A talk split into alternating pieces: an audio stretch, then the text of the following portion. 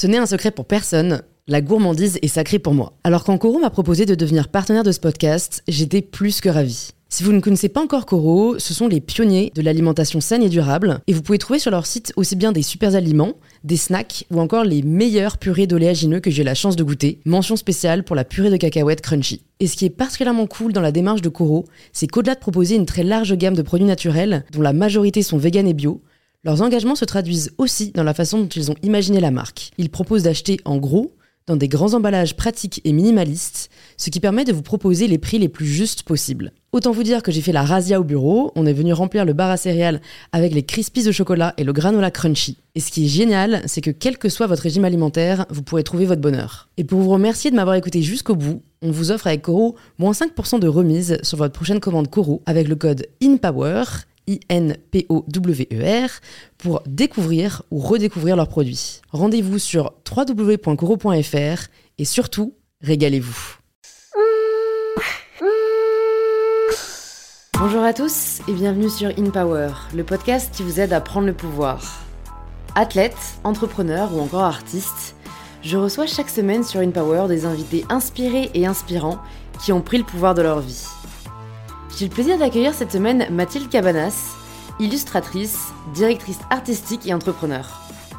Mathilde fait le pari fou il y a 10 ans de commencer à designer des objets du quotidien qui donnent le sourire, comme elle aime à le dire. Elle était loin de se douter que quelques années plus tard, sa signature Bisou allait connaître un retentissement dans le monde entier. Après des collaborations avec Veja, Aigle ou encore Le Bon Marché, Mathilde décide de se consacrer à plein temps au développement de son propre studio de création. Avec Mathilde, on aborde les sujets de la difficulté du début de la vie active, de l'importance de savoir prendre des risques et de ce qui l'a poussé à se lancer. On parle aussi de la difficulté en tant que créateur d'être reconnu, de se faire une place parmi la concurrence et la copie réalisée par de grandes enseignes. Enfin, on parle aussi beaucoup de famille, car c'est ce qui anime Mathilde au quotidien, et du système scolaire inadapté aujourd'hui. J'aime beaucoup recevoir des artistes sur le podcast afin de montrer qu'on n'a pas nécessairement à créer une start-up pour être entrepreneur et d'écouter le parcours de celles et ceux qui ont décidé de vivre de leur passion. Si c'est la première fois que vous écoutez InPower, bienvenue, plus de 200 autres épisodes sont disponibles sur le podcast si vous souhaitez continuer à être inspiré.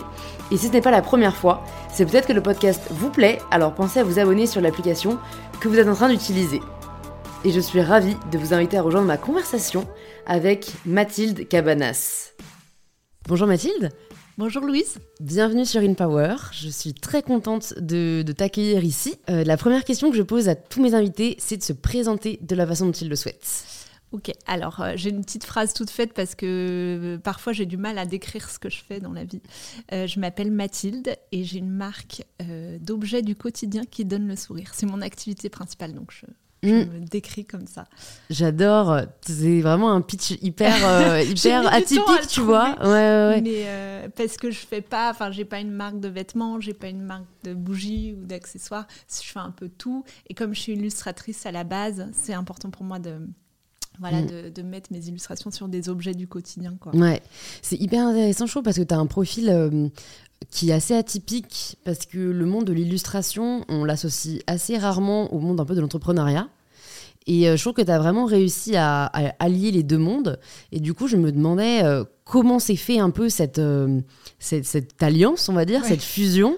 Et surtout, est-ce que ça a été compliqué pour toi? Parce que, en fait, c'est vrai que c'est, c'est, pas des, des, compétences, on va dire. Enfin, si, c'est complémentaire, mais du coup, c'est vraiment pas des compétences similaires. Quoi. D'un côté, il y a se plonger dans son art. Et tu vois, la plupart des illustrateurs ne font que ça. Et enfin, c'est déjà énorme ou euh, gérer euh, des, des emmerdes, hein, parce que disons-le, l'entrepreneuriat, c'est quand même un peu ça. Euh, et puis voilà, développer une boîte, développer une marque. Et, voilà, toi, tu, tu, tu, fais les deux. Donc ça m'intrigue. Ouais, alors pour tout te dire, ça a un peu arrivé par hasard. j'ai jamais pensé à créer ma boîte. Je pense que je suis pas entrepreneuse dans l'âme.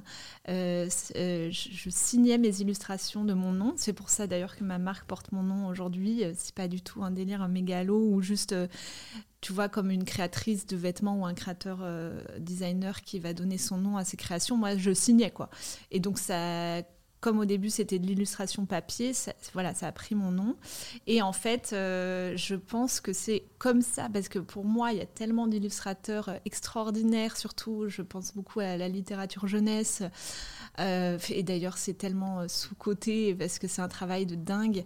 Et, et, selon moi, mon, illustration n'était pas, pas à la hauteur, quoi. Et puis même, je pense que je me serais ennuyée sur du, du plat j'ai besoin de voir mes illustrations sur du volume, sur des objets. C'est ce qui m'excite le plus dans mon travail. Euh, donc, en fait, j'ai un peu inventé mon métier et donc j'ai créé ma marque au début en, illustrant des cartes, des posters, des invitations d'anniversaire, des produits assez faciles euh, à produire. Euh, et puis, tu vois, localement, en petite quantité. Et voilà, parce que ça, c'est un peu compliqué aussi. Et euh, après, j'ai vite été frustrée. Je voyais, euh, j'ai créé euh, donc le design Bisou, qui est un peu notre marque de fabrique et notre design iconique aujourd'hui. Et, et, je le voyais sur un t-shirt. Un pins au début et puis ça a été un paillasson, un parapluie. Enfin, ça, ça part un peu, ça part un peu dans tous les sens. Mais je pense que c'est ce qui fait l'âme et l'identité de la marque aujourd'hui. Mmh. Et ça, c'était en quelle année à peu près? Parce que de, ce que j'avais, euh, de ce que je sais de ton parcours, c'était plus en fait en parallèle d'une autre activité, tu vois, d'un poste, que tu as commencé à créer ça, ce qu'on pourrait appeler un side hustle. Et j'ai l'impression qu'aujourd'hui, c'est une volonté qu'ont peut-être euh, bah, de plus en plus de, personnes, tu vois, de se dire, ok, je vais pas forcément quitter mon job euh, dès le début, mais en tout cas, je vais lancer un truc à côté, puis on verra si ça marche. C'était un peu ta réflexion non, parce que je sors de mes études, donc 2010, euh, je crois. Euh, et, là, je me dis, donc j'ai fait une école de communication visuelle après avoir fait une prépa art appliqué. Euh, en fait, dans ma tête, c'était je fais art appliqué parce que ça me, ça me plaît, les arts plastiques, la créativité, etc.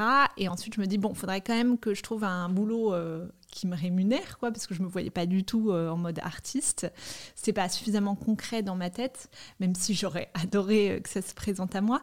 Et ah, pardon, je, t'interromps, mais il y a quand même des trucs qui m'intéressent, je me permets. C'est-à-dire que ça se présente à toi, c'est-à-dire que si on t'avait dit, euh, bon, bah, on a envie que tu peignes pour moi, tu te serais dit, ok, go, je deviens peintre. Non, parce que je pense que je pense que j'étais pas peintre en fait. j'ai tout de suite fait des petites illustrations en mode BD, tu vois. C'était c'était j'avais genre un petit carnet euh, où je racontais ma vie avec un personnage et des bulles de BD, tu vois. Donc ça n'a jamais été de l'art euh, pur et dur, mais j'adorais faire des expos. Euh, je me nourrissais vachement de ça d'ailleurs. J'aimais beaucoup le, côté texte mélangé, ou tu vois, phrases un peu inspirantes mélangées à des illustrations. T'en as un peu partout là.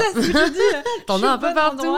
Mais, mais tu vois, c'est tout de suite, ça, ça fait réfléchir, ça, ça invite à, dans un monde un peu euh, euh, imaginaire quoi. Et euh, donc non je me suis jamais vue artiste. Mais je me suis dit bon il faut quand même avoir un métier qui existe et qui puisse me rémunérer tous les mois. Donc je suis partie dans la voie un peu facile qui est le graphisme. Donc les logos etc même si c'était pas forcément ma cam à la base. Et j'ai fait une école de communication visuelle. Et quand j'ai eu mon diplôme et que j'ai cherché du boulot on me proposait un peu des boulots enfin, franchement, pour moi, ça me déprimait de me dire, euh, même si je savais pertinemment qu'à la sortie de l'école, tu n'avais pas un truc hyper sexy, euh, hyper excitant qui, qui se présentait à du jour au lendemain, quoi. Bah, quand même, j'avais d'autres euh, d'autres attentes. Voilà. Et donc, de faire des, des, mises en page pour des magazines qui n'ont rien à voir avec la créativité, type magazine de finance ou Cheval Magazine, tu vois, ben, la déprime en fait. Je me suis dit, j'ai pas fait euh, six ans d'études pour euh, faire ça quoi. Euh, et donc je, je me suis, j'ai pris le risque de me mettre dans une boutique à temps partiel, enfin en vendeuse dans une boutique à temps partiel pour voilà, euh, gagner euh, suffisamment d'argent pour payer, mon loyer, quoi.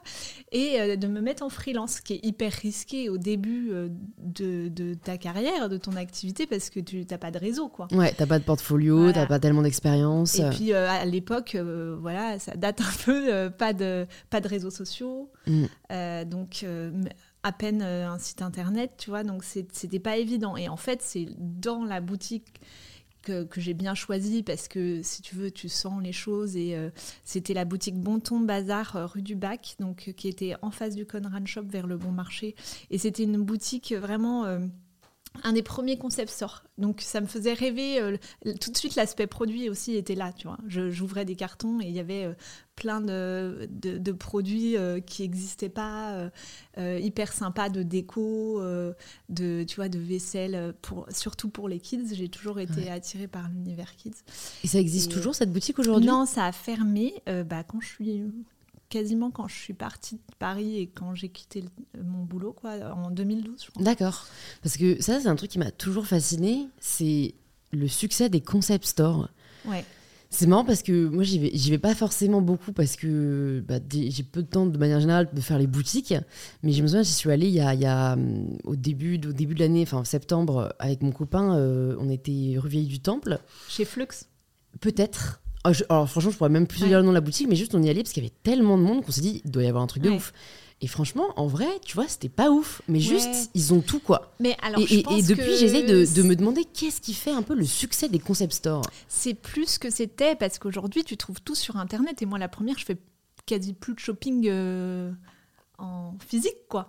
Euh, donc c'est vrai qu'il y a dix ans, c'était pas du tout pareil. Et en plus, euh, il n'y avait pas des produits de marque, tu vois, danoises. Ou, enfin, euh, là, c'est vrai qu'on trouve, enfin, tout se ressemble un peu. Moi, je suis pareil, je suis pas excitée par les produits quand je vais dans des boutiques il y a dix ans, c'était différent. Euh, je croyais qu'il y avait un, voilà, euh, une valeur ajoutée et ça apportait un peu de, de joie et de fun. Et en plus, c'était vraiment un concept store où euh, il y avait des merches qui faisaient des scénos dans les vitrines tout était euh, vraiment, ça m'a appris euh, le retail, quoi, et, et c'était super formateur. Et euh, mm. voilà. Non, mais parce qu'en plus, je pense que le retail n'est pas mort, loin de là. Hein. Non, pas Et je pense qu'on revient de plus en plus d'ailleurs. Enfin, on observe là que le e-commerce n'est plus aussi, enfin, comment dire, ne plaît plus autant que c'était le cas pendant le Covid. En même temps, il n'y avait pas d'autres alternatives. Hein. Il y a eu un après. Il y a eu un après, et, et où en fait, les gens aussi peut-être recherchent plus que cliquer sur un bouton. En vrai, c'est vrai que. L'expérience client. L'expérience client, tu vois. Mais euh, tu lâches chez Merci. Ouais, c'est vrai que tu lâches chez Merci. Ouais, ouais, ouais. Ils bossent vraiment, euh, vraiment l'expérience client. Ça fait la différence. Mais bon, j'ai l'impression que Merci, c'est quand même beaucoup de touristes, non Leur principale clientèle? Je pense. Après, euh, je pense qu'il y a quand même beaucoup de Parisiens aussi. Mm. Hein. Mais, mais oui, je pense que c'est un peu l'adresse touristique ouais, à Paris. Ouais. Mais, qui est recommandée c'est difficile, euh, surtout quand tu as un petit espace. Tu vois, merci, ils ont un, château, quoi. Ouais, ouais, ouais. quand tu as un petit espace et que tu as genre 50 euh, marques, tu vois, moi je pense à mes revendeurs euh, un peu partout en France, et même, tu vois, en Europe et tout ils ont, enfin là, en province, ils ont des toutes petites boutiques et ils ont genre 150 fournisseurs. Il faut tout caser dans des coins. Donc forcément, tu arrives, tu es un peu oppressé. ouais, tu vois, c'est pas la même expérience. Mais, et toi, c'était un choix de ne pas avoir de boutique en propre? Euh, J'adorerais. Euh, parce que je pense que l'univers s'y prête bien. Et là, tu vois, on fait pas mal de, pop-up stores euh, pour les fêtes, au moment des fêtes. Donc, on a fait Paris, Lille, et là, on va faire Nantes à la fin de la semaine. Et en fait, ce qui est génial, c'est que comme je te disais, une marque de bougies ou une monomarque, je me dis, mais ça, ou une marque de bijoux, tu vois même.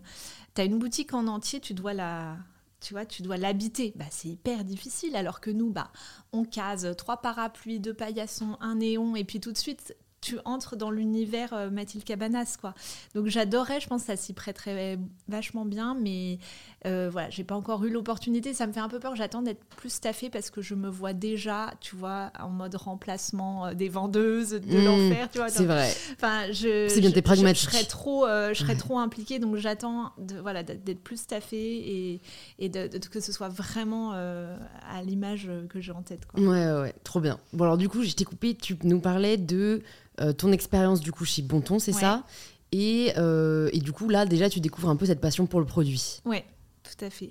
Et euh, je découvre aussi donc le, le, wholesale et le retail. Donc, à quel prix je dois vendre un produit à la boutique pour que je gagne des sous et pour que la boutique gagne des sous aussi, tu vois. Donc, j'ai commencé mon premier salon maison objet pour Je suis d'abord passée par les revendeurs, donc comme on en parlait, des, concept stores qui m'achètent mes produits et qui les revendent. Euh, parce que j'avais pas de nom, je pouvais pas vendre en direct sur mon site internet. Et en fait, mon nom, je me le suis fait ensuite. Donc j'ai commencé par un salon maison objet où j'ai eu euh, des super concept stores, centre commercial kids dans le, dans le 10e, Smallable online, My Little Day online, parce que j'avais pas mal de trucs d'anniversaire. Et donc ça, c'est génial parce que visibilité quand même. Euh, plus j'avais Bonton et à l'époque les acheteurs du monde entier venaient chez Bonton et en fait ça venait tout seul. Euh, on me demandait euh, mon catalogue, ma liste de prix parce qu'on avait vu mes cartes chez Bonton ou chez My Little Day, tu vois. Donc ça c'était génial. Mais pour trouver d'autres clients, j'ai dû faire le salon Maison Objet, qui est un énorme salon qui a lieu deux fois par an. Donc c'est vrai que la première fois que tu le fais, tu es un peu en mode désespoir. Ils te mettent dans le fin fond du salon, pas du tout dans un bon emplacement, tu connais personne. Donc c'est un peu dur, mais au fur et à mesure, tu commences à, connaître les codes euh, et, c'est hyper bien pour te faire ton réseau de boutiques. Et ensuite, ma notoriété euh, online, pour faire venir les gens sur mon site, il y a eu, euh, bah, je pense, pas mal les réseaux sociaux, Instagram et les collabs. Et alors, pour comprendre comment ça s'est fait, tout ça en, au final, peu de temps quand même, c'est tu étais chez Bonton, tu travaillais à temps partiel, tu travaillais en tant que freelance à côté, donc c'est là où tu vas dans les salons, etc., pour qu'on t'achète tes produits. Et à partir de quand est-ce que tu te dis, j'ai quand même l'impression qu'il y a quelque chose? Euh, Parce qu'en fait, j'ai l'impression qu'il y en a beaucoup aussi qui, se mettent des barrières en se disant que ça ne restera qu'un hobby, euh, que, ou alors tu vois, qui ne s'autorisent pas peut-être à se donner les moyens euh, d'y de, d'y aller à fond et, et, de se donner, entre guillemets, les moyens de son ambition. Et donc toi, quand est-ce que tu te dis, bon, bah en fait, là, je ne vais pas le faire à moitié, euh, je vais euh, créer une page Insta euh, où je vais montrer ce que je fais. Enfin, tu vois, en fait, quand est-ce que tu es passé vraiment à un mode de, de réflexion assez entrepreneurial bah, Il y a eu deux éléments déclencheurs. Il y a eu déjà, j'étais malheureuse en tant que vendeuse. C'est pas fait pour moi ce métier et c'est fait pour plein d'autres personnes, tu vois. Mais moi, j'avais trop besoin de créer, quoi. donc je sentais qu'il fallait que je passe à autre chose. Et, et mon but, c'était un peu d'aller dans les bureaux chez Bonton, c'est-à-dire avec les acheteuses, enfin avoir un taf euh, chez Bonton, mais euh, choisir Dans les le back office quoi. voilà.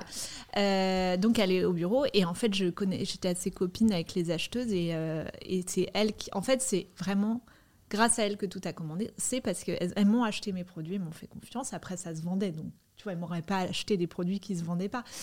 Mais elle m'a dit, Candice, l'acheteuse, elle m'a dit, mais écoute, euh, euh, ne fais pas ça, ne viens faut pas que ce soit ton objectif d'aller dans les bureaux. Tu as un truc spécial.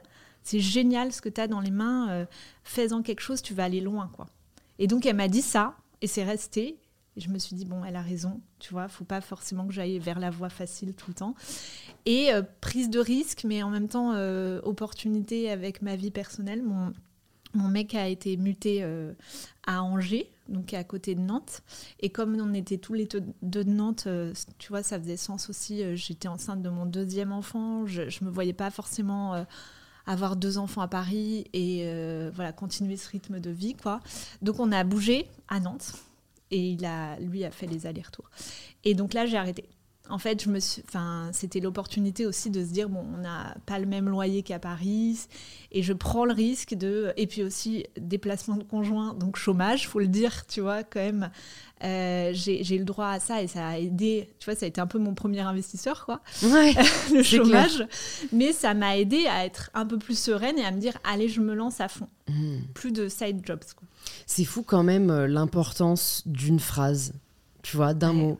Est-ce que si Candice ne t'avait pas dit ça, tu te serais lancée, euh, tu vois. je sais pas, c'est sûr que ça a aidé. Peut-être que je me serais lancée plus tard. Ouais, ouais, ouais, tout à fait. Mais c'est vrai que n'hésitez pas à encourager les personnes euh, autour de vous. Enfin, voilà, si c'est sincère, parce que je pense qu'en effet, euh, quand une personne croit en toi, en fait, c'est un autre regard que celui que tu poses sur toi-même, quoi. Donc, Surtout quand tu vois, tu, tu commences, t'as pas confiance en toi. Enfin, moi, je pense que j'avais pas suffisamment confiance en moi pour me lancer. Je me disais, ça va jamais marcher, j'apporte rien. Enfin, voilà, euh, c'est pas pareil aujourd'hui, quoi. Mais tu as besoin de quelqu'un. Euh, en plus, tu, voilà, elle, elle était acheteuse, donc euh, elle savait de quoi elle parlait. Je, je, l'écoutais aussi pour ça, quoi. Hmm. Parce que je, savais, je pouvais lui faire confiance. C'est pas ma mère qui me disait ça, tu vois. Là, tout de suite, euh, Là, ouais. biaisé. on, on l'entend un peu Ouais. moins, quoi. Écoute, j'ai deux questions pour toi qui me viennent. La première, c'est déjà qu'est-ce que ça change de justement te mettre à plein temps?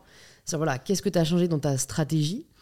Et la deuxième, c'est ce que tu as dit, euh, j'avais l'impression de rien apporter de nouveau. En fait, je pense que c'est un sentiment qu'on est beaucoup à avoir. Et, et du coup, ma question, c'est comment est-ce que tu as fait pour du moins essayer d'apporter quelque chose de nouveau? Est-ce que c'est fondamental d'apporter quelque chose de nouveau? Enfin voilà, je pense que c'est des questions qu'il faut se poser parce que c'est vrai qu'aujourd'hui, en fait, enfin limite ne lançons même plus de boîte parce que tout a déjà été fait au final, Ouais. tu vois. Ouais, alors cette question, je me la pose beaucoup moins aujourd'hui. Euh, je pense que ce qui a tout changé, c'est le bisou. Parce qu'il y a eu vraiment euh, une folie autour de ce design et que j'ai enchaîné les collabs avec et que c'était un peu mon signe distinctif. J'ai été copiée sur, voilà, sur ce design. Tu, tu peux en parler de ça parce qu'on Ouais, en parlait ouais, en off. en- Maintenant, c'est ouais, bon, Je peux en parler, mais je peux pas citer la marque. D'accord, en toujours pas. Ok. Et, euh, et en fait, voilà, une grosse marque de prêt-à-up euh, internationale qui a copié, mais décalqué, tu vois, parce qu'en fait, je ne, le mot bisou ne m'appartient pas, malheureusement, il, est- il appartient à tout le monde. est, il est dans la langue française. Voilà, Euh, j'aimerais bien, mais bon, c'est pas possible. Mais j'avais déposé le design en enveloppe solo, mais euh, à mes tout tout débuts, tu vois, euh, à l'INPI. Euh, et, en fait, je pense que je sais pas comment ça se passe dans ces boîtes-là. Tu as des créas qui vont sur Pinterest et elle a dû tomber dessus et se dire tiens, bah, je vais sur Photoshop et je le, je le copie, quoi. Et, euh, et en fait, euh, sauf qu'il s'est retrouvé sur genre 10 pièces, dont euh, une pièce où il était vraiment noir avec le cœur rouge, donc exactement pareil. Et en fait, c'est au moment des, collections, donc en août, tu vois, j'ai une copine qui me dit hey, T'as fait une collab avec cette, super, enfin, cette marque-là, euh, trop connue, c'est trop cool. Et j'étais là Bah non, c'est pas une collab. Et donc, euh, là, tu as les gens qui te disent un peu euh, Waouh, euh, trop bien, euh, tu vas gagner plein de sous à les attaquer et tout. Et en fait, toi, tu es juste blasé de te dire Bah non, enfin, on m'a volé quelque chose qui m'appartient et ça me fait du mal, quoi.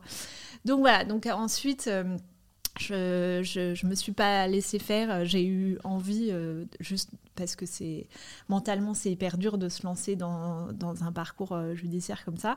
Mais, euh, mais les réseaux sociaux m'ont bien aidé et euh, j'ai eu un article dans Combini euh, euh, là-dessus parce que c'était à l'époque où toutes les grosses marques se faisaient copier les petits créateurs, genre Coucou Suzette, etc. Mmh. Donc c'était assez d'actualité et, et en fait, gros mouvement de solidarité sur les réseaux sociaux. c'est injuste que cette grosse marque copie cette petite créatrice. Sauf que j'avais pas le droit d'en parler. Donc bon, bref, j'ai dû retirer mon poste et tout. Ça faisait partie du deal. Mais en tout cas, euh, voilà, comme quoi, tu vois, toutes les épreuves t'aident euh, dans la vie. Et, et ça, ça m'a aidé parce que ça fait parler de moi, quoi. Ouais, c'est vrai. C'est vrai. Sur le moment, c'était dur, mais... et- et voilà, mais ça, t'en penses quoi? Parce que c'est marrant, il y a, y, a, y a plus en plus de personnes qui se lancent sur les réseaux sociaux. Là, mon mec qui montre un truc la dernière fois, euh, un mec qui en fait euh, fait, fait de la pub sur YouTube pour que ses vidéos soient vues, euh, et derrière fait un post LinkedIn en mode on a déjà atteint, euh, je sais pas, 10 000 abonnés sur YouTube, c'est incroyable, c'est grâce à vous. Et, et, et tu vois, euh, mon mec me disait, mais enfin, c'est quand même l'hôpital C'est qui se fout biaisé. de la charité, Ouais. tu vois. euh, tu ne vas pas te vanter de, de quelque chose que tu as en fait payé, payé, quoi. ouais. Et en fait, c'est une réflexion hyper difficile, euh, presque morale, en fait, sur, bah, en fait, est-ce que vraiment, oui, tu, il faut prendre tout ce qui est bon à prendre, que ce soit de la mauvaise presse, que ce Ouais. soit une copie, que ce soit un, un- un bad buzz, enfin, et, et où est-ce que on se dit, bah non, il faut être le, le bon samaritain et au moins euh, ton, je sais pas, ta réputation reste intacte. euh, euh, Bah là, j'avais pas le choix en fait. bah toi, ça t'est tombé dessus. Ouais, voilà. Ouais, non, c'est clair. Donc bon, Ouais, avec ouais. du recul, euh, avec je sais pas, euh, 7 ans de recul, euh, je me dis bon ben c'est c'est- sur le moment, euh, c'est- non c'était genre il y a 5 ans.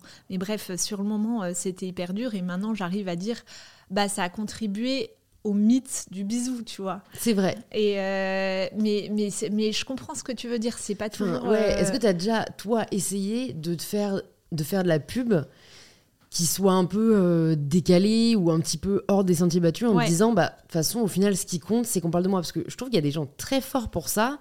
Et, et- et ouais, j'ai des exemples de personnes qui vraiment, tu vois, elles se. Elles réfléchissent après, tu vois, et elles se disent tant pis, on le fait. Et en fait, mine de rien, ça marche parce que du coup, c'est très waouh, quoi.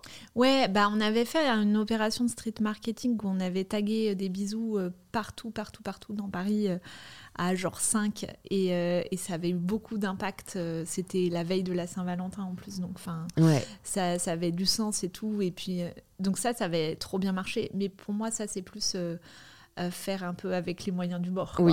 Mais je pense que j'irai pas à l'encontre de ma personnalité et de, et de mes valeurs pour faire de la pub, en fait. Hmm. Peu importe. Hmm le prix. Ouais, non, mais c'est bon, je pense que c'est la réaction de la plupart des marques, hein, mais c'est vrai que dans, un, dans une époque où euh, bah, c'est de plus en plus concurrentiel, mm.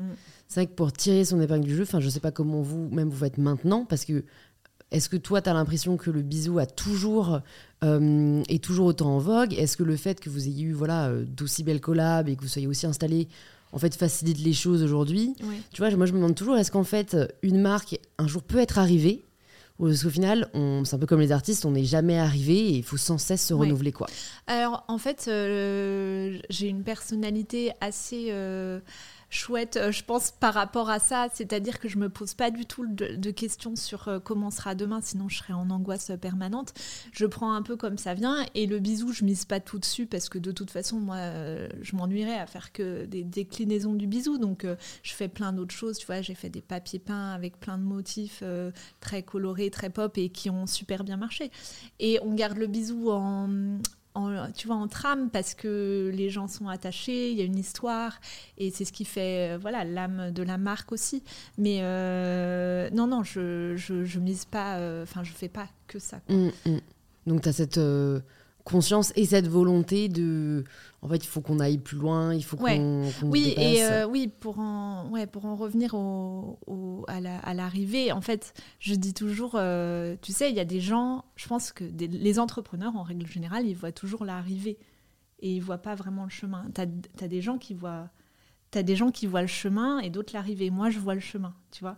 Et, euh, et, et c'est exactement ça. Je profite du chemin. J'adore. Mm parcourir ce chemin et je pense pas du tout à l'arrivée. Alors que je pense qu'un mec qui se dit tiens, je vais révolutionner le monde avec ce truc, il voit tout de suite plus l'arrivée.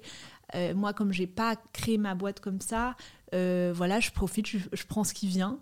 Euh, j'essaye de prendre les bonnes décisions et en fait avec le temps aussi tu te rends compte que c'est plus facile parce que tu, tu, te connais mieux, tu connais mieux tes clients, tu connais mieux ta marque. Mais euh, non, non, moi je, je, profite du chemin. Ok, ah, c'est très belle philosophie en effet. Et du coup pour revenir à, à ce début là quand vous déménagez à Nantes, ouais je me demandais comment tu changes ta, ta, façon de travailler? Parce que c'est aussi compliqué quoi, de passer d'un taf, euh, je sais pas si c'était à temps partiel ou à temps plein, tu vois, mais c'est compliqué de passer un taf euh, où on dit ce que tu as à faire à, au final, là, tu dois toi-même te gérer. Et, et, en plus avec euh, un enfant et demi. donc comment est-ce que tu changes ta méthode de travail? Ben, en fait, c'était surtout au début pour les boutiques et à la base, je produisais moi-même, donc ça me prenait beaucoup de temps parce que j'imprimais sur. Euh, ou alors j'avais un imprimeur, mais il fallait que je mette tout en pochette. J'avais pas des SAT, tu sais, les ateliers euh, qui emploient des personnes handicapées et qui font ce genre de, de main-d'œuvre, quoi, enfin, de manutention. Euh, petite, c'est-à-dire euh, mettre des cartes dans des enveloppes, mettre des pins sur des cartes, etc. Donc maintenant, je travaille avec un ESAT. Et à la base, c'était moi qui faisais tout. Donc ça, ça me prenait énormément de temps. Plus, c'est moi qui gérais euh, les envois de mon site. Euh, donc je faisais un peu tout. Et ça, du coup pas trop le temps de développer ma boîte, mais c'était une époque où il y avait beaucoup moins de concurrence. Il y avait, je sais pas, trois marques de papeterie connues, tu vois. Mmh. En France, bah, il y avait déjà Papier Tigre, mais euh, euh, voilà, il n'y avait pas de petites marques parce que c'était pas aussi facile qu'aujourd'hui de créer une marque, de mettre un site web, de d'envoyer à une influenceuse ou à une blogueuse et de, de te faire connaître comme ça. C'était ça marchait pas trop comme ça à l'époque. Donc, en fait, euh, c'est vraiment du, retail à l'ancienne, quoi. J'avais ma marque, je faisais mes produits, et, en fait, ça a changé hyper rapidement. Mmh, et je me suis vraiment. Tu as été vraiment dans la phase où ça a changé, quoi. Donc, tu as commencé un peu old school, entre guillemets. c'est ça. Et au bout de combien de temps ça s'est digitalisé? Euh, En fait, ça a vraiment changé quand mon associé est arrivé. Euh, Alexandra, elle est arrivée en 2017, au moment de la collab avec Veja. Et euh, là, elle m'a dit deux trucs. Elle m'a dit, euh, faut qu'on prenne un logisticien. Tu peux plus faire tes envois. En plus, du coup, comme je n'étais pas concentrée, je faisais de la merde. Genre, je, je switchais les étiquettes. C'était un enfer, quoi. Et, ça me prenait euh, la moitié de ma journée. Donc, j'arrivais pas à développer. C'est pas possible. Donc, elle m'a dit ça. On prend un logisticien. Et deuxième truc, en fait, je t'annonce ma biche, on va se payer parce que je me payais pas. Tu vois, j'étais toujours en mode congé match, chômage, je jonglais avec les aides et tu vois, à un moment ça s'arrête. Euh, et, en fait, quand tu fais un truc que tu kiffes, et moi j'avais pas l'impression que c'était du taf, surtout après avoir taffé, euh, euh, tu vois, dans un truc qui me plaisait pas pendant longtemps et d'avoir vraiment, voilà, vécu ça, je je le voyais pas comme du taf et du coup je me sentais pas légitime à me payer. Et donc, c'est grâce à elle, euh, tu vois, que j'ai fait ces deux étapes là, importantes, quoi. Et est-ce que c'est elle qui est venue te voir en te disant, bah, moi, en fait, je vais t'accompagner à développer ta boîte? Non, pas du tout. C'est toi qui lui as dit, bah, s'il te plaît. En fait, on euh. s'est rencontrés chez Bonton, on était copines. D'accord. Et euh, Alex, elle, est, elle, est, elle raconte les histoires et moi, je les dessine, tu vois. Et c'est pour ça qu'on était très complémentaires. On une des premières fois où on s'est rencontrés, je dis, oh, j'adorerais dessiner un livre pour enfants, mais je ne pourrais pas écrire. Et elle, elle me dit le contraire. Hein. J'adorerais écrire un livre pour enfants, mais je pourrais pas dessiner. On a fait euh, un projet de livre qu'on a envoyé des maisons d'édition. Évidemment, on connaissait personne et tout, donc on n'a pas eu de retour. On a fini par euh, publier euh, quatre livres ensemble pour, pour enfants. Et, donc ça, c'est pour la petite histoire de comment on s'est rencontrés. Donc chez Bonton, toutes les deux en freelance. Quoi. Elle, elle, est, elle, est, elle était rédac, enfin rédactrice web. Et, et, voilà. Et en fait, euh, sur un maison objet, elle est venue me remplacer parce que j'avais personne, euh, tu vois, pour aller faire pipi ou quand je voulais aller déjeuner, j'avais besoin de quelqu'un sur place euh, qui me dépanne un peu. Et je sentais qu'elle kiffait trop. Et c'était toujours elle à me dire, quand tu vois, je faisais un nouveau truc, je l'envoyais en premier pour que, parce que je savais qu'elle kiffait, qu'elle allait me faire des retours pertinents. et donc en fait, je me suis pas dit, faut que je trouve une associée, je me suis dit, faut que je m'associe à Alex. Et je sens, elle, elle n'était pas bien dans son taf à l'époque, et du coup, ça tombait bien. Et euh, après, on, s'est fait accompagner par une avocate, on a fait un pacte d'associés, tout ce qui est hyper important, parce qu'on n'a pas fondé la boîte euh, ensemble, quoi. Donc, elle est venue après. Euh, mais tout ça pour dire que voilà comment ça s'est fait. Elle est arrivée elle est arrivée à un moment où moi je pouvais plus tout porter sur mes épaules. J'avais besoin aussi de, cet échange, de ce ping-pong intellectuel, euh, euh, d'être toute seule dans ta bulle. Euh, voilà. Bah, c'est toujours en plus quand tu es indécis, c'est toujours un peu indécis pour ta boîte. Tu sais jamais si tu fais la bonne décision ou pas. Au moins à deux, tu as plus de cerveau pour prendre la décision. Bah, c'est ça. Après, par la suite, on s'est rendu compte que bon, on avait la même vision pour la boîte. On a un peu le même cerveau, tu vois. Et même si on est hyper complémentaires parce qu'elle, elle écrit et moi je dessine. Euh, et elle, elle communique, tu vois, vachement. Euh, donc elle a la, casquette marketing, communication et moi plus design euh, DA. Et on s'est dit, bah, ça reste de la créa. Hmm. Il nous faut quand même une casquette business. ouais, ouais, Donc par la suite, on a eu quelqu'un qui, qui nous accompagne aujourd'hui et qui fait le bizdev, tu vois, le, le développement plus chiffres. Et un associé du coup aussi? Non, quelqu'un en free. Quelqu'un en, free, ok. Et pareil, euh, c'était au bon moment. Euh, c'est voilà, au fil des rencontres. Vous êtes que tous les trois du coup pour l'instant? Euh, Alors. Avec Alex, on est deux associés ouais. et en tout, on est cinq. D'accord, ok. Et ok, bah, très intéressant. Bah, en effet, je pense que c'est difficile quand tu veux te lancer dans un projet parce qu'on a tendance à voir tout ce qu'on n'a pas et pas tout ce qu'on a. Euh, euh, on se dit, ouais, ben non, mais en fait, j'ai pas, pas de formation en finance, j'ai pas de formation en DA, j'ai pas de formation en ça. Et en fait, au final, on réalise que la plupart des entrepreneurs euh, s'entourent de personnes qui ont des compétences complémentaires. faut bien mais c'est vrai qu'il faut bien s'entourer et surtout, bah, c'est difficile. Là, limite, je sais pas si du coup, Alexandra, elle s'est payée dès le début. Mais tu vois, limite, quand c'est ta boîte, tu peux ne pas te payer. Mais quand euh, tu rejoins, euh, bah ouais. en fait, tu, tu vas pas trop lui dire, euh, bah toi non plus, te paye pas pendant un bah, an parce que là, il faut qu'on se fasse du chiffre. En fait, Y a eu elle a eu le, une rupture conventionnelle, donc il y a eu cette période où je savais que c'était bon. mais à la fin, je savais qu'il fallait lui verser un salaire. Et d'ailleurs, je l'ai payé avant moi. Hmm. Mais, mais effectivement, moi, je suis prête à tous les sacrifices. Et même si elle, elle, c'est sa boîte et voilà, je pense qu'elle est prête à plein de choses pour sa boîte. C'est pas pareil. C'est pas genre euh, depuis le début, ça porte pas son nom, tu vois. Hmm. Mais hum, c'était et elle a raison en fait. Elle a raison, tu vois. euh, Non, mais c'est sûr. Il faut Ouais, qu'on ouais. se paye. Non, mais totalement, totalement. Et c'est- c'est c'est en plus, je sais pas si toi tu as eu ça au début, mais il y a tellement de milieux, notamment artistiques, où en fait les gens ont l'impression qu'ils peuvent faire gratuitement euh, pour euh, oh, allez, aide-moi, dur, c'est ouais, un coup pour de un pouce, pote, tu vois. Tu me fais mon logo. euh, et en fait, c'est une scène, pendant les études, on les profs nous le disaient. Non, mais en fait, c'est un travail. C'est-à-dire Mm. que. Mais moi, j'étais la première à faire des illus gratuites euh, en mode faire part de naissance ou dessin, tu vois, dessin euh, d'une pote euh, pour ses 30 ans. euh, Hmm. et, euh, et ça me faisait plaisir. Je me disais, ça me prend pas beaucoup de temps et tout. Mais oui, mais c'est mon taf, c'est ma valeur ajoutée. Donc, Ouais. euh, quand tu as une pote avocate qui te fait un- un- une mise en demeure ou je ne sais quoi, bah tu la payes, quoi. Ou tu lui offres un resto. Enfin, Ouais, ouais, voilà, ouais, il y a une un échange, conversation. quoi. Et est-ce que tu as, préféré ce moment où tu es passé de freelance à donc je travaille seul, qui est un format quand même bah voilà, de, de particulier, à maintenant on est deux, et, ou trois même, et parce que ça vient aussi avec son lot de difficultés, euh, de manager, Ouais. de, de bah, en fait, bah non, tu dois rendre des comptes entre guillemets, tu vois. euh, Enfin, moi, je sais que j'ai eu un peu de mal à passer. euh, maintenant, ça va beaucoup mieux, mais c'est de passer de, bah, je contrôle tout, je maîtrise tout, je peux faire mon truc dans ma dans ma taverne, tu vois, et personne m'embête. À bon, bah, en fait, on est plusieurs, je dois leur dire quoi faire, ils doivent aussi me faire du feedback. Enfin, je trouve que c'est une énergie qu'on n'a pas forcément, quoi. C'est un peu une question de personnalité. Ouais, mais je pense que et pour ça, on n'a pas la même personnalité. C'est-à-dire que moi, ça a été euh, un gros soulagement l'arrivée d'Alex. Et en plus, ça m'aidait d'avoir un peu ma, euh, tu vois, ma binôme pour me mettre en avant. On s'est vachement mis en avant toutes les deux sur les réseaux sociaux.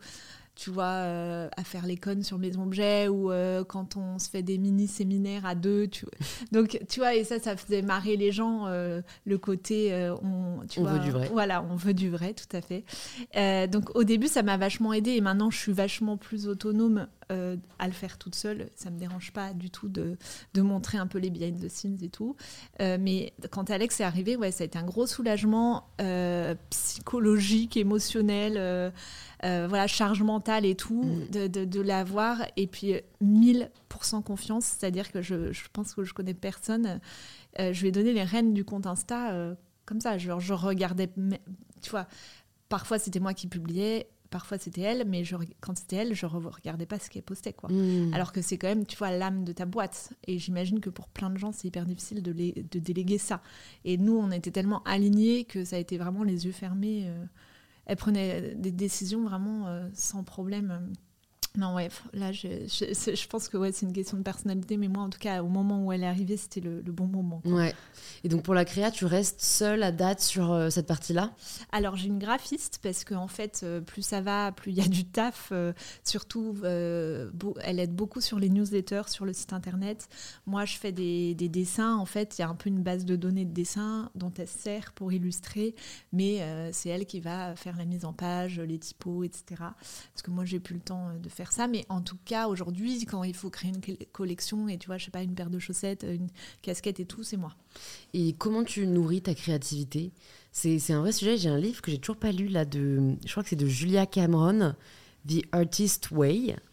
Et c'est euh, bon, en gros, un peu pour muscler sa créativité. Et tous les jours, euh, il y a des, des petits exercices à faire. Est-ce que tu t'écoutes euh, Est-ce que tu te nourris voilà, de, de ce que tu vois autour de toi? Est-ce que tu as eu des phases où ta créativité, elle n'était plus là Je trouve ça, ça me fascine ce, ce, enfin, ce concept, ce, ouais, cette réalité-là, parce que c'est. Enfin, j'ai l'impression que c'est quelque chose qu'on maîtrise pas à 100%, quoi. Ouais, c'est pas évident. En fait, j'ai jamais été mise au pied du mur en mode euh, pour demain, il faut rendre une créa. euh, euh, je, je- c'est un peu toujours. En fait, toujours, je suis toujours en veille dans ma tête et parfois c'est un mot. une photo, un truc que je vais voir, même tu vois, sur les réseaux sociaux, ou je sais pas, la mode. euh, J'aimerais beaucoup faire plus d'expos parce que vraiment, c'est un moment euh, où, voilà, c'est comme de la méditation, quoi. Ça, ça- ça te libère la tête et ça te. Enfin, moi, en tout cas, ça me recadre un peu. Euh, les voyages, tout ça. Et, et en fait, je note tu sais, comme Orelsan dans, son, dans le reportage, là j'ai des notes et je me mets surtout des petits mots, euh, euh, des couleurs, ou tu vois, par exemple, j'ai ouais, des boards Pinterest de couleurs. Euh, et quand je dois prendre, je dois faire, tu vois, créer une collection, je reprends tous ces petits. En fait, du coup, c'est ça, c'est toujours au fur et à mesure, je suis en veille et parfois même quand j'arrive pas à dormir, je me note des trucs sur mon téléphone. Et le jour où je dois faire de la créa, bah, je, je reprends tout ça. Tu reprends cette matière première euh, pour, euh, pour en faire quelque chose. Ok, hyper intéressant. Et tu as déjà eu un moment euh, de, de, de, vide, quoi, de page blanche de... Non. enfin, je sais pas. Mais il y a jamais un, moment, un des moments, dit, là, c'est la merde, j'ai plus d'inspiration, quoi. Non. Après, je suis pas tout le temps dans la créa. et du coup, c'est pour ça que quand je suis dans un moment où je dois pas forcément faire de la créa ou quand je suis en vacances, bah, je garde des idées pour plus tard euh, ou quand je devrais. Euh. Mais parfois, c'est pas facile et je sens que parfois euh, c'est plus fluide à certains moments mm. que, mm. qu'à mm. d'autres. Euh, là, tu vois, je vais faire une collab avec une marque et j'ai, sorti des feuilles et j'ai alors que maintenant je travaillais principalement à la palette graphique et là juste le fait de dessiner avec un crayon, ça venait tout seul et c'était vraiment beaucoup plus agréable. Donc, euh, et là, je suis arrivée au rendez-vous et j'ai sorti toutes mes feuilles et c'était c'était plus parlant, je trouve, mmh, mmh, que mmh. sortir des onglets d'ordinateur. Ouais, alors bon, moi je suis, j'ai écrit mon livre à la main, donc je suis vraiment une euh, ouais, en fait, grande adepte de, Enfin, je pense que la réflexion vient mieux sur le papier, qu'elle soit créative euh, ou euh, intellectuelle entre guillemets. C'est, il y a un rapport. Je pense qu'on est fait pour écrire. Ouais, et c'est vrai. Et d'ailleurs, je trouve que ça ça a plus de sens. Enfin, tu vois, quand je vois mon dessin sur le papier, je l'aime limite plus que quand je le vois sur l'écran, quoi. Et est-ce que tu as euh, des petits outils comme ça que, tu mets en place parfois quand tu dois faire des créas en mode euh, OK, euh, là je sais que si je sors mon crayon à papier, justement, ça vient plus facilement. Ou si je parle avec une amie et qu'on brainstorm ensemble. Enfin, tu vois, est-ce que tu as, des méthodes, entre guillemets, de création? Mmh, non, j'aime bien, euh, voilà, pas de musique, euh, pas de podcast, rien. Euh, je suis face à ma power. feuille, voilà, la douce voix de Louise en fond. mais non, non, je suis là et il faut que j'ai la moitié de la journée au moins devant moi quoi. Faut pas que ce soit entre deux, deux rendez-vous. Ouais. Là, je, et ça, ça ouais, ça c'est hyper important. Je pense pour toutes les tâches créatives, en effet. De, et c'est pour ça personnellement que j'ai pas réussi à écrire moi à Paris. Tu vois, j'ai dû euh, m'isoler. C'est un peu le mythe de, tu vois, l'écrivain qui part euh, dans sa grotte. Mais c'est parce qu'en fait, quand tu sais mentalement que dans deux heures tu as un rendez-vous, bah en fait tu, enfin, tu n'es pas libéré, tu n'es pas, tu, tu, es enfermé dans, euh, voilà, dans cette espèce de contrainte temporelle qui du coup te stresse et qui du coup t'empêche d'être euh, sereine quoi. Et, et, ça, je pense qu'on l'a un peu perdu. Et je sais pas si toi, tu vois, euh, parce que bon, bah nous, limite, on, on, a fondé euh, l'entreprise dans laquelle on travaille, donc on peut se permettre de dire à nos équipes, en fait, de là, de 8h à 13h, me dérangez pas, je fais, je fais du. ce que j'appelle du temps long, quoi. Mais en fait, est-ce que aujourd'hui, les, les, managers laissent la possibilité à leurs équipes de prendre ce temps-là, je sais pas en fait. Non, je pense tu vois, parce que tu as les réunions, tu as les trucs qui doivent venir, il y a toujours de l'opérationnel qui prend le dessus. Alors qu'en fait, euh, je sais pas, limite, il faudrait imposer euh, le jeudi après, mais en fait, tu as zéro rendez-vous, zéro sollicitation et c'est du temps long. Mais après, comme je te disais, l'inspi, euh, elle vient pas. On peut pas la commander. Au moment, voilà. là, mais même toi, quand tu écris, j'imagine, c'est pas parce que tu te réserves une matinée que ça va venir, alors que là, tu vas être hyper inspiré moi, le soir, ça marche bien aussi, tu vois. Euh, bam, petit verre de vin. Euh, je me cale et tout à mon bureau. Euh, je sais que j'ai du temps. Mm. Bah, tu vois, moi, je pense que la créativité, ça peut se déclencher. Alors, bien sûr, il y a des, y a, tu vois, il y a, y a, des phases de vie qui vont faire qu'on est plus sensible à cela ou non. Mais moi, quand j'écrivais, je sais que de lire avant d'écrire m'aide énormément, par exemple. Donc, je sais que moi, j'ai écrit quasiment tout en un mois. Euh, pas parce que c'était ce mois-là où j'étais personnellement inspirée, mais parce qu'en fait, je, je, la, je me suis nourrie d'eux. Et donc, en fait, quand tu te nourris, bah, tu as forcément, euh, après, matière euh, à t'exprimer. Et, et, et, donc, c'est pour ça qu'aujourd'hui, je me rends compte que, oui, tu peux pas maîtriser, mais tu peux, je pense, euh, la soutenir ou l'accompagner euh, d'une certaine manière. Enfin, en tout cas, pour l'écriture, après, c'est pas pareil. Non, euh. mais moi, c'est pareil. où tu vois, je vais regarder dans des bouquins, alors ou aujourd'hui sur Internet, de, d'illustrateurs que j'adore, qui tu sais, qu'on fait des affiches des années 50, c'est vachement mon truc. Euh, regarder les traits, euh, voilà, aller voir un peu bah, ce qui a été fait. Et ça, ça t'inspire en fait de, voir, bah, comme toi, quand tu lis. Quoi. Ouais, exactement. Et ça peut te déclencher des réflexions, ça peut te donner des idées. Et ça, c'est assez fort. Et moi, mon grand regret, c'est qu'on n'ait vraiment rien, rien parce que l'art plastique ne compte pas, à l'école pour muscler sa créativité. Ah non, mais me lance pas sur l'école. mais si, mais si, lançons-nous. Moi, j'aime bien parler de tout et de rien. Donc, euh. Moi, c'était de la torture. Donc, euh, et, je trouve que ça n'a pas trop changé. Et tu vois, ma fille qui a 10 ans, euh, elle, elle, est en, elle, est en, elle est dyslexique et, et, elle est en galère parce qu'en en fait, elle voit pas le, elle voit pas les choses. comme les autres, quoi. Et, et tu vois, il n'y a rien de pire pour elle qu'une photocopie d'un texte, tu vois, sans couleur, sans forme, rien. Mmh. En fait, elle voit les choses, je pense, en volume, en couleur. Et bref, bon, aujourd'hui encore, à la limite, je trouve que bah, elle a été diagnostiquée, elle est suivie par un orthophoniste et tout. Et, moi, je pense que j'avais ça, plus un trouble de l'attention. Euh, et donc tout le monde me disait, les profs, ils râlaient, ah, elle est dans la lune, elle est dans la lune. Bon, bah bam, tu vois, je suis dans une case et je suis nulle, quoi. Et, et, du coup, je trouve que effectivement, il n'y a pas de place pour être hors de la case. Euh, euh, qu'il faut, quoi. Et, et, soit tu as des bonnes notes et c'est cool et tu as de la valeur, mm. soit tu as des mauvaises notes et t'es qu'une merde, quoi. C'est fou. c'est hyper dur. Et moi, j'ai redoublé deux fois et j'ai eu vachement de mal à me remettre de cette, cette, cette humiliation, quoi. Parce qu'à l'époque, c'était ça.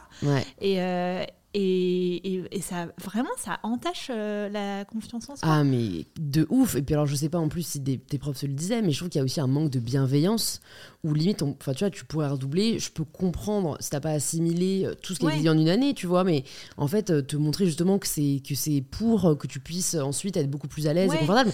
Mais souvent, c'est genre, souvent, c'est genre, bah, t'as pas le choix on va redoubler. C'est en mode la punition, quoi. Et, je trouve que c'est en effet assez stigmatisant. C'est assez violent, mais même le mot et tout, je sais pas, moi, ça m'a trauma, quoi. Et, euh, là, tu vois, euh, aujourd'hui, bon, comme quoi ça a un peu évolué, euh, bah, ma fille, il n'est pas question de redoublement parce que ça change rien. Elle, elle, verra pas, elle, prendra des chemins compliqués pour aller à la réponse et, et ça changera rien à ses mmh. notes ou quoi que ce soit.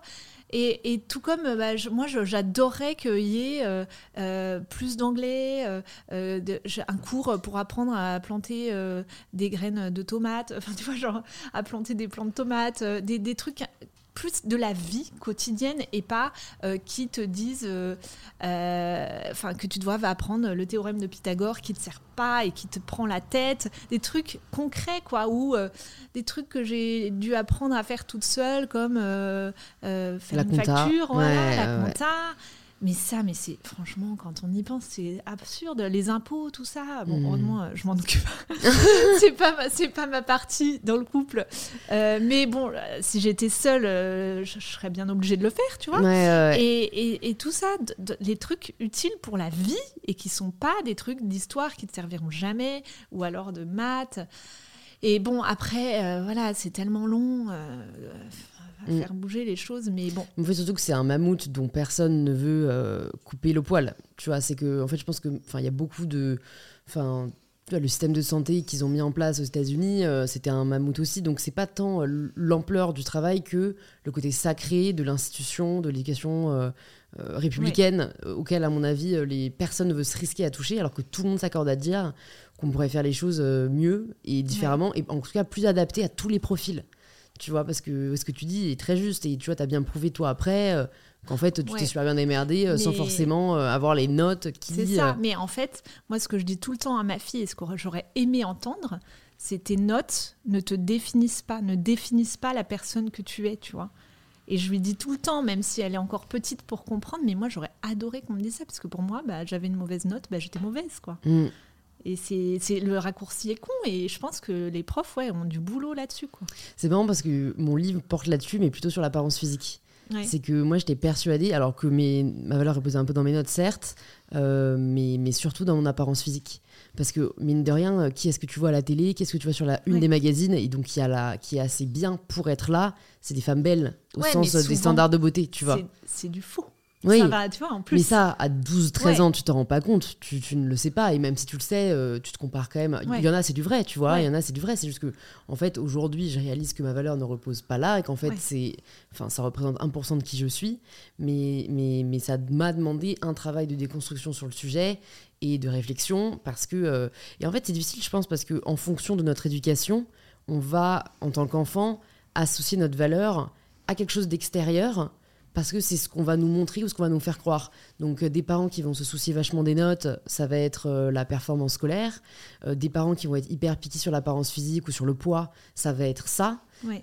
Si, quand, enfin, en fait, je suis nulle parce que je suis grosse, ou tu Ouais. vois.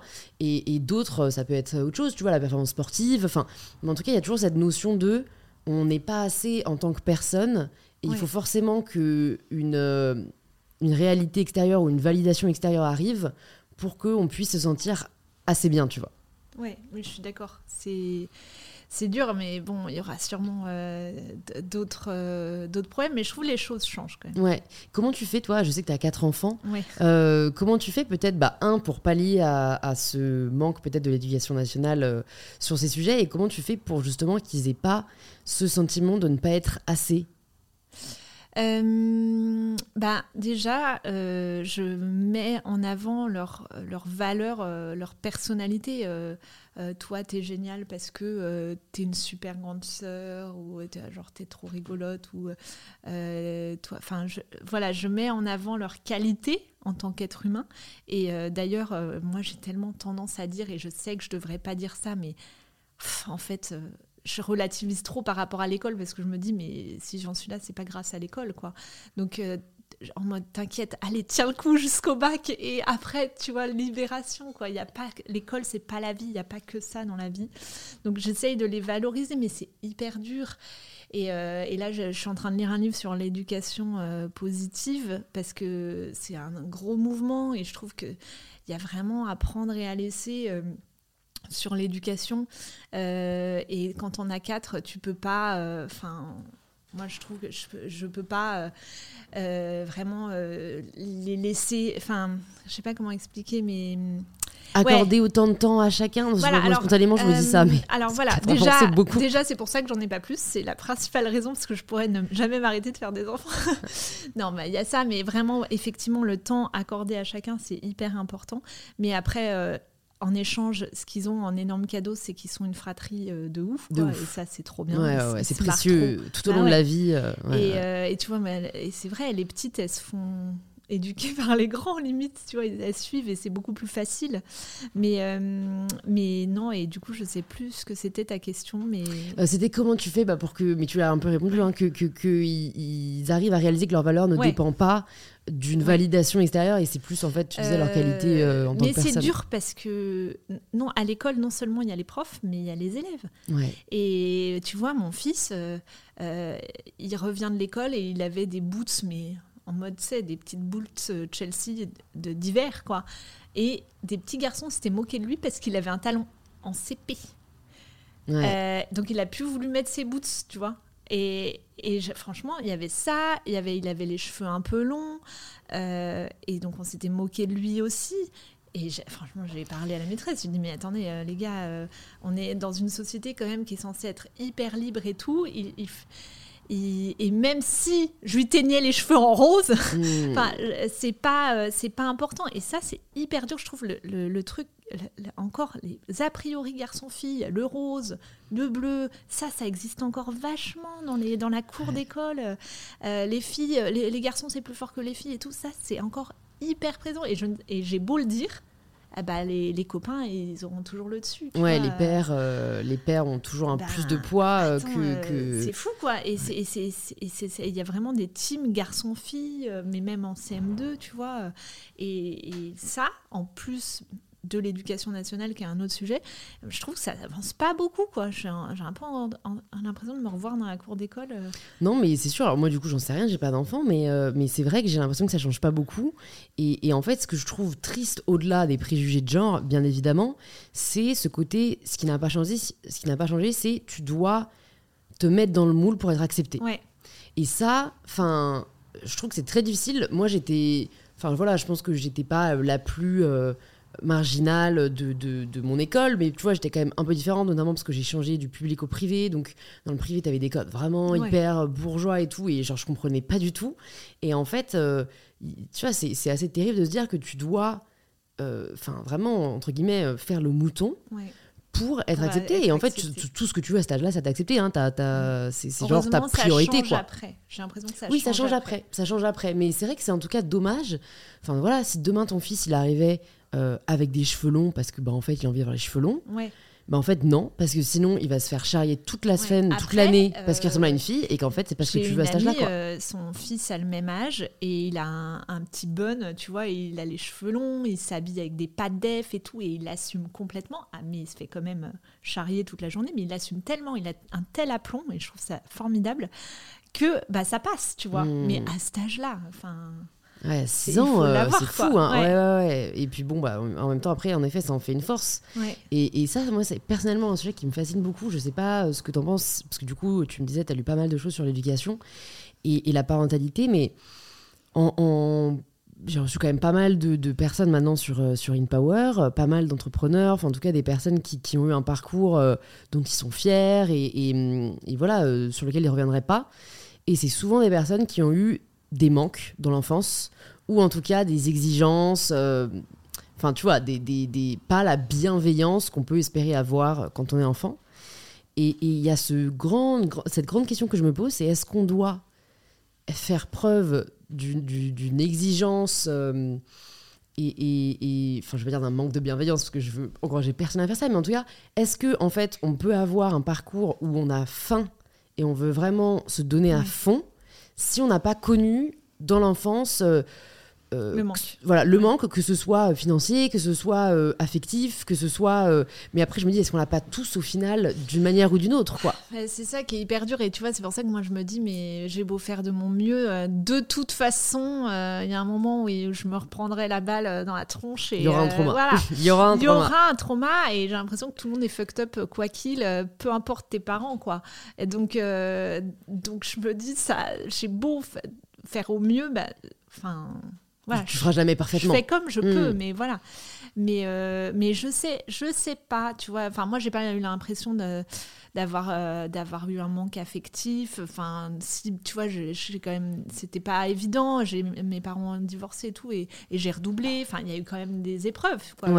J'ai pas des super, que des super souvenirs de l'enfance, mais ni euh, un manque financier. Je sais pas si c'est ça qui m'a poussé euh, c'est plus euh, me faire mon me faire mon faire tes preuves en fait je pense hein. histoire, quoi. Ouais.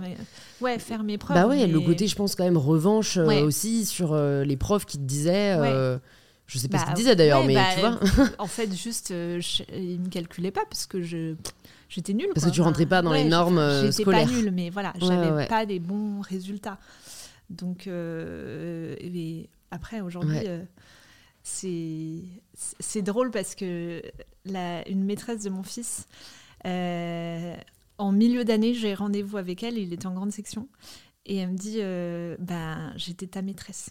Et je l'avais pas reconnue, tu vois. Non et, euh, et, elle se souvenait de moi. Énorme Et ouais, je lui dis Oh là là, et quelle classe et tout. Et je, je sais plus ce qu'elle m'a dit, je pense que c'est CE2 je lui dis, oh là là, c'était pas des bons souvenirs, c'était pas une bonne période. Elle me dit, bah ouais, ouais, t'as changé. Mais trop marrant, tu vois, de se, de se revenir à ce moment-là. Ouais, c'est fou. Et, qu'elle me voit euh, aujourd'hui en tant que maman, euh, femme, euh, alors que je devais être quand même une enfant pas au top de, de, tu vois, pas hyper bien dans sa peau ou mm. pas pas hyper intégrée, pas hyper à l'aise, bah, quoi. Si, si, j'étais intégrée et tout, mais ouais, je devais pas avoir confiance en moi, en tout cas. Hmm. Qu'est-ce qui t'a le plus donné confiance en toi, tu penses, par la suite? Je pense que la maternité, mais c'est un truc de fou. Euh, parce que j'ai jamais eu ça en programme, euh, tu vois, genre je me suis jamais dit je vais avoir quatre enfants. Mais euh, quand j'ai quand j'ai vu que je, je, pouvais créer un être humain et, et, et sans aucun savoir, parce que à l'époque, en tout cas il y a dix ans, t'avais pas tous ces podcasts, t'avais pas, et c'est génial, je trouve qu'on est tous contenus aujourd'hui pour les femmes enceintes ou qui veulent avoir des enfants. Mais en tout cas, j'avais, euh, j'avais aucune info, quoi. Euh, je savais comment vous allez bébé. Ah, a priori, c'est tout ce dont tu avais besoin de savoir. Donc, à partir de là, ça pouvait commencer. Mais euh, je, voilà, la maternité, c'est, c'est pas du tout le sujet que c'est, c'est aujourd'hui. C'était pas le sujet que c'est aujourd'hui. Et le fait de me dire, enfin, j'ai vraiment eu l'impression d'assurer, alors que je, je savais rien, d'assurer entre guillemets. encore une fois, je. Bah, toutes les mamans assurent. Hein. franchement, c'est un tel travail. Euh, tu as le droit de le dire. Tu voilà, d'assurer, mais de, de, de, de, de, de, bien le vivre, que ce soit facile. Et je me suis dit, waouh, euh, c'est cool. Et, ça, ça m'a vachement donné confiance en moi. Le fait, euh, voilà, de, de, partir de zéro et d'aujourd'hui d'avoir ma petite entreprise et genre sans, tu vois, solo, quoi, sans, avoir, sans aucune aide. Euh, de... Ouais, vous avez jamais fait de prêt ou de levée de fonds euh, bah, On a eu des prêts de la banque, tu vois, mais euh, on n'a jamais, eu, on jamais fait de levée de fonds d'investisseurs. et, et peut-être que ça viendra, en, tu vois, ce sera en temps voulu, quoi. Mais en tout cas, déjà d'en être là au bout de 10 ans, parce que le bisou va avoir 10 ans en 2023, ah ouais. Donc on fera une fête et tout, on va faire plein de, plein de collabs euh, pour fêter ça. Mais déjà, je trouve que c'est un beau parcours. Euh, Totalement. Je voilà, je me dis que je peux en être fière et c'est ça. Et puis, ben voilà, l'amour aussi, quoi. Ouais. Ouais, ouais. Non, mais en fait, c'est fou parce que je me dis. Euh, bah, t'as quand même attendu longtemps avant d'avoir confiance en toi, tu vois. Non, mais c'est venu, euh, tu vois, à 20 ans, j'avais déjà euh, plus confiance en moi qu'à 10 ans. Euh, et, mais effectivement, le fait voilà, d'être de, de, aimé par, par quelqu'un d'autre. Bah alors, moi, j'adore le débat, hein, donc tout ce, que je veux dire est, bienveillant et je t'invite à, à, me, me dire si t'es pas d'accord. tu peux aussi te. Oui, bah, en je suis complètement d'accord. Tu vois, quand j'entends ça, moi, à chaque fois, je me dis le risque c'est que qu'est-ce que t'aurais fait si ton mec t'avait quitté? Mais si t'as confiance en toi, ouais, c'est ça. Mais en tout cas, je sais que parfois le risque, c'est que de se dire, ok, en fait, parce que cette personne m'aime, alors je vaux, je, voilà, je vaux quelque chose. Non, mais et en fait, le jour où cette personne part, euh, ben fuck. Mais ça m'a aidé de me sentir aimée, tu vois. Totalement. Ça m'a aidé pour la confiance en moi. Après, demain, et d'ailleurs, il y a un moment on a failli, on, a, voilà, ça allait pas et on a failli se séparer. Et je l'avais dit, je dis, ça va être hyper dur, mais je survivrai, tu vois. Hmm. Et, euh, et, je, je suis pas du tout dans ce truc où je suis plus rien si j'ai pas. Euh, mais je trouve que c'est important de le signaler parce que je parle jamais de lui et que quand même, euh, tu vois. il fait partie prenante de ta réussite. j'en suis là aussi aujourd'hui. C'est bien qu'on commence à dire derrière chaque grande femme, il y a un homme. et pas l'inverse. C'est vrai que ce serait pas mal, mais tu vois ce serait revenir aux hommes, mais c'est vrai. c'est vrai. clair, c'est clair. Derrière chaque grande femme, il y a elle-même. Voilà. c'est surtout mais ça. Non, mais voilà, j'ose pas trop le dire, mais c'est vrai que en fait, c'est un truc de ouf parce que quand, euh, enfin, lui, il passe pour le héros parce que je dis toujours, ouais, ben, j'ai un mec extraordinaire, mais en fait, ça devrait juste être normal. C'est ça. C'est parce qu'il fait les tâches ménagères, tu vois, là, il a pris la journée pour s'occuper des enfants parce qu'on est mercredi. Euh, et ben, en fait, tout le monde dit, euh, t'as de la chance, ou, euh, ou, moi, je suis obligée de dire, oui, il m'aide beaucoup. Bah non, en fait. C'est pas de l'aide. C'est le coparent. Voilà, c'est ça. C'est son rôle de coparent. Exactement. Donc, mais, et ça ne remet pas en question, voilà, le fait que c'est cool, mais pourquoi ce serait extraordinaire? Pourquoi lui passerait pour un héros alors que pour moi, c'est normal C'est ça. Si c'est toi qui avais pris ta journée, personne ne serait posé la question. et jamais on me plaint parce que j'ai que des copines qui ont des mecs euh, qui font rien, tu vois, ou pas que, pas que, mais il y en a une grande partie. Ou alors mes belles sœurs, les sœurs de mon mec, euh, voilà, elles ont des mecs qui qui les aident pas. C'est fou, alors que leur ah, frère lui-même est un, est un, est un parce que leur père est comme ça. Ah, ouais. Mais euh, et du coup, j'ai jamais le droit de me plaindre. Alors que hmm. bon, ben. Bah c'est clair. Voilà. Ouais, ouais, ouais, Non mais t'as le droit. Tu vois, euh, quand je suis toute seule avec les enfants pendant trois soirs d'affilée ou euh, tu vois qu'il va pas être là pendant trois jours et ça m'arrive aussi de le laisser pendant trois jours. Hmm. Mais j'ai pas le droit de me plaindre parce que j'ai de la chance d'avoir un mec comme ça. Alors qu'en fait c'est juste ça devrait être normal. Hmm. Et quand t'es un mec tu passes pour un héros et quand t'es une femme bah c'est c'est juste. Et, et, ça c'est difficile et j'aime bien aussi parler de ces sujets sur le podcast. C'est ben euh, tu, tu, dois gérer une vie d'entrepreneur, une vie de famille, une vie de femme. Ouais, euh, euh, tu me disais du coup à un moment ça a été ça a été compliqué. Comment tu t'en voilà, comment t'arrives à garder le, le, garder la barre là, jamais la métaphore du, du, du, matelot, ouais, du capitaine. bah, en fait, tout est lié et pour moi, euh, ma vie de famille et mon travail sont, voilà, sont complètement, euh, ouais, sont liés quoi. Et c'est tout est, tout va ensemble, tout est organisé ensemble. Après, je t'avoue que ben l'année dernière, j'avais que deux jours de crèche par semaine. Ma dernière était que deux jours à la crèche et là, c'était sport quand même. Je jonglais pas mal. Ils ont quel âge du coup? 10 Euh, donc 1, 4, 7 et 10. 1, 4, 7 et 10. Ok. Et, euh, et Ouais, donc un- voilà, un an, ça- école c'est- et ouais, école ouais. et crèche. Et déjà ça, c'est- ça te, ça te libère un peu. Hmm. Mais euh, non, non, euh, en fait, ça, en fait, c'est bizarre, mais ça me nourrit vachement aussi euh, les enfants, quoi. Hmm. Le- la vie de famille, tout ça, euh, enfin, Oui. ça m'épanouit, quoi. Et comme tu racontes le quotidien, en fait, c'est, oui, c'est, l'un oui, interagit voilà. avec l'autre, en fait. Là, euh, tu vois, pendant le confinement, euh, j'ai fait euh, des, des, des plannings pour organiser la journée ou tu vois des, des coloriages, des do it yourself pour les enfants parce que je faisais ça avec mes enfants, tu vois. Donc je les partageais sur mes réseaux sociaux en mode contenu, mais parce que je le vivais et j'avais testé le truc chez moi, quoi. Ouais. Donc c'est et tu vois tout comme tous les mois on envoie un calendrier pour s'organiser euh, que tu peux télécharger. Là on a et imprimer euh, via le site. Là on a fait la liste au Père Noël. On essaye de faire des petits trucs comme ça un peu ludiques à faire trop bien. Oh, la liste au Père Noël, moi, j'étais trop bon souvenir. euh, trop marrant. Nous, on avait les catalogues de jouets, genre, Ah ouais. tu sais, jouets club Ils et les tout. ont encore. ah ouais, Je ils les ça- encore, c'est cool. Et en fait, on, on cochait des Non, petits mais- L, des petits Ah C mais et moi tout. laisse tomber, ils découpent comme des porcs, ils entourent la moitié du truc et tout.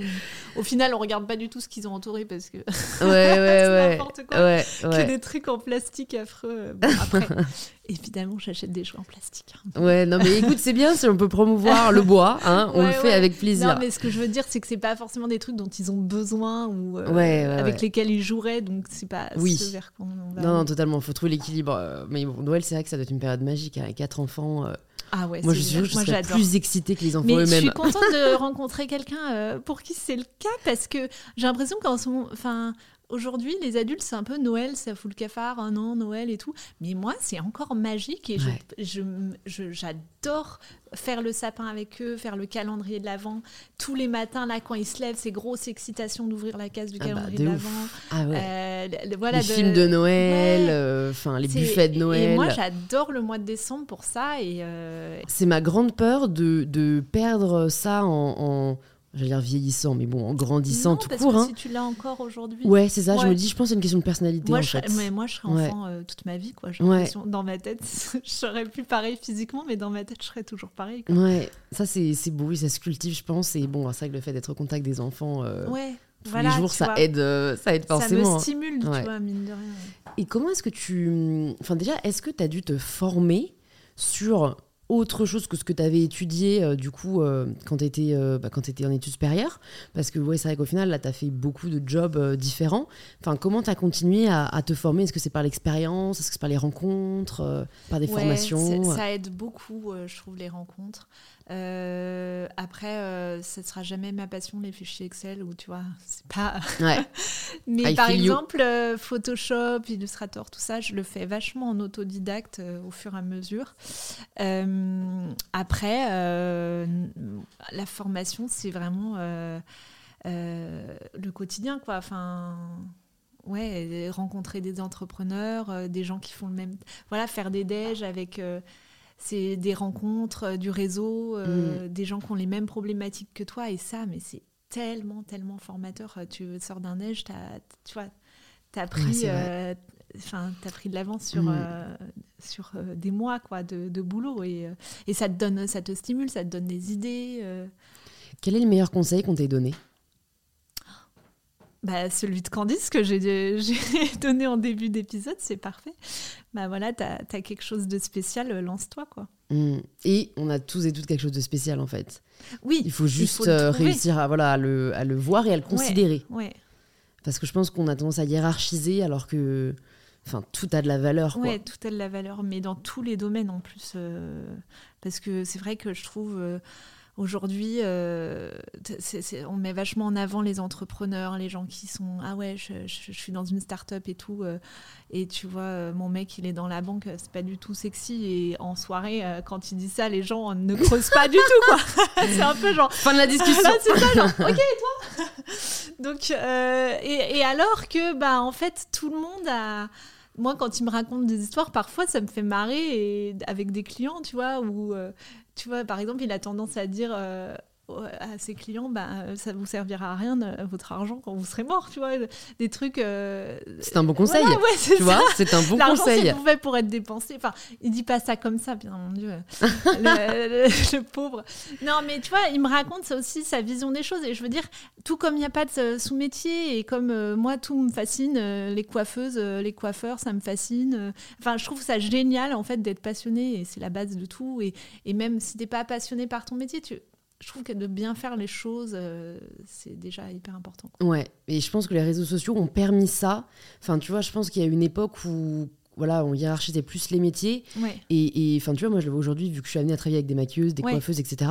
En fait, euh, c'est des boss girls, quoi. C'est vraiment aujourd'hui, euh, euh, enfin, tu vois, elles gagnent bien leur vie, elles imposent leurs conditions, elles ont un vrai portfolio, elles, sont, et elles se font entendre et tout. Et ça, je pense que c'est. Mais même ce quand tu vois que by Fred, tu vois, enfin, ce qu'il a Ils ont leur univers. Avec, sa marque et tout, Violette. Enfin, c'est génial, moi. C'est hyper créatif. Ouais, il y a des rôles modèles, en fait, grâce aux réseaux sociaux dans beaucoup d'univers différents qu'on n'avait pas forcément avant. Et c'est vrai qu'aujourd'hui, tu peux te dire, euh, et d'ailleurs, euh, euh, même justement à l'époque, je pense, il y a 15 ans, 20 ans, tu es un mec, tu veux faire coiffeur, waouh, c'est chaud quand même, ou danseur, ou, ou cuisinier, tu vois. et alors qu'aujourd'hui, ça a plus le vent en poupe. Aujourd'hui, tu en as, en as tellement qui, qui se montrent et qui montrent que c'est cool et que c'est stylé. Mm. Enfin.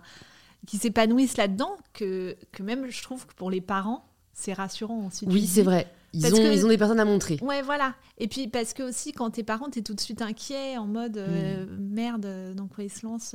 On préfère toujours la sécurité au risque. Hein. Moi, mon père, il m'a dit, mais quand je lui ai dit que j'allais faire une école d'art, il m'a dit, mais attends, je te voyais avocate. Je ah, Enfin, eh bien non. Rien à voir, quoi. Tu n'as pas saisi ma personnalité. Mais je pense que c'était parce qu'il voulait un truc sécur. Oui, bien sûr, bien sûr. Et tu as montré que voilà, tu pouvais être épanoui euh, en t'écoutant, quoi. Écoute, j'ai trois dernières questions pour toi. Si tu avais une ressource à nous recommander, euh, tu vois, ça peut être un livre, ça peut être un film, ça peut être un dessin, une expo, ce que tu veux, qu'est-ce que tu nous euh, recommanderais? Alors, pas d'expo, pas de ciné ces derniers temps. En revanche, j'adore, j'aime beaucoup m'abonner à des newsletters. Enfin, il y en a très peu que je lis, mais de journalistes ou tu vois, d'autrices. Et là, la dernière de Caroline Franc, je sais pas si tu connais. C'est une journaliste et euh, justement, ça s'appelait Culpabilimère et c'était sur ce truc de de la, mère parfaite Instagram euh, qui te fait culpabiliser et aujourd'hui en fait faut faire euh, la diversification alimentaire faut faire enfin tout dans les codes parfaits et ça fait vachement culpabiliser et c'est hilarant parce que voilà elle, elle, elle, y va pas par quatre chemins et toutes ces news en fait je, rigole trop et, et je, je, me reconnais euh, vachement. Alors qu'elle est elle est elle est plus âgée comment elle doit avoir 50 ans, mais elle parle en tout cas, euh, ça me parle quoi. Donc euh, bah, Caroline je ça dans les notes du podcast. Voilà. Trop bien. Si tu pouvais entendre quelqu'un au micro d'InPower, qui est-ce que ce serait? Euh... Bah il y a euh, il y a Titu Lecoq. Oui. Euh, qui est une J'ai son livre, oui. juste là. Ah bah, ça m'étonne pas, parce que voilà, elle est, elle est quand même. Euh, c'est une autrice féministe.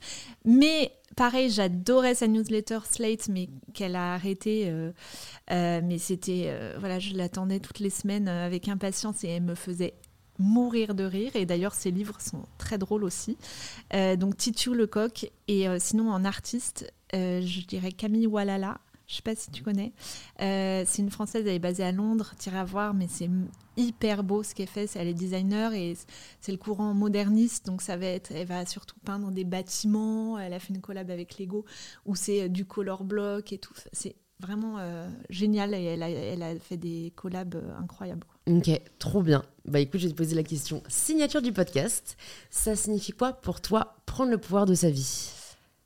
Ben ça va paraître bateau, mais je dirais euh, avoir enfin confiance en soi et, euh, et pas se soucier euh, du regard des autres. Mmh, c'est une grande liberté, la plus grande des libertés. Trop bien. Bah écoute, merci beaucoup Mathilde d'être venue sur InPower. C'était hyper chouette.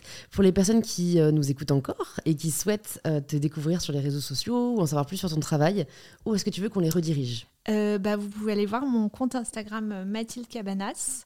Et j'ai un compte perso qui s'appelle Mathilde-du-bas bisous où je montre un peu plus ma vie de tous les jours. Ok, trop bien. Je mettrai ça dans les notes. Et puis bah, j'espère à très vite. À bientôt. Bisous. Salut Louise. J'étais obligée. Merci d'avoir écouté l'épisode jusqu'au bout. Vous êtes des vrais et j'espère que cette conversation vous a inspiré. Si c'est le cas, vous pouvez nous le faire savoir en partageant une story ou un post sur Instagram en nous taguant Mathilde Cabanas et mybetterself pour que l'on puisse vous remercier et interagir avec vous. Et si vous cherchez quel épisode écouter ensuite, plus de 200 épisodes sont disponibles gratuitement sur InPower. Vous pouvez vous abonner directement sur la plateforme que vous êtes en train d'utiliser. Je vous dis donc à très vite pour un tout nouvel épisode d'InPower.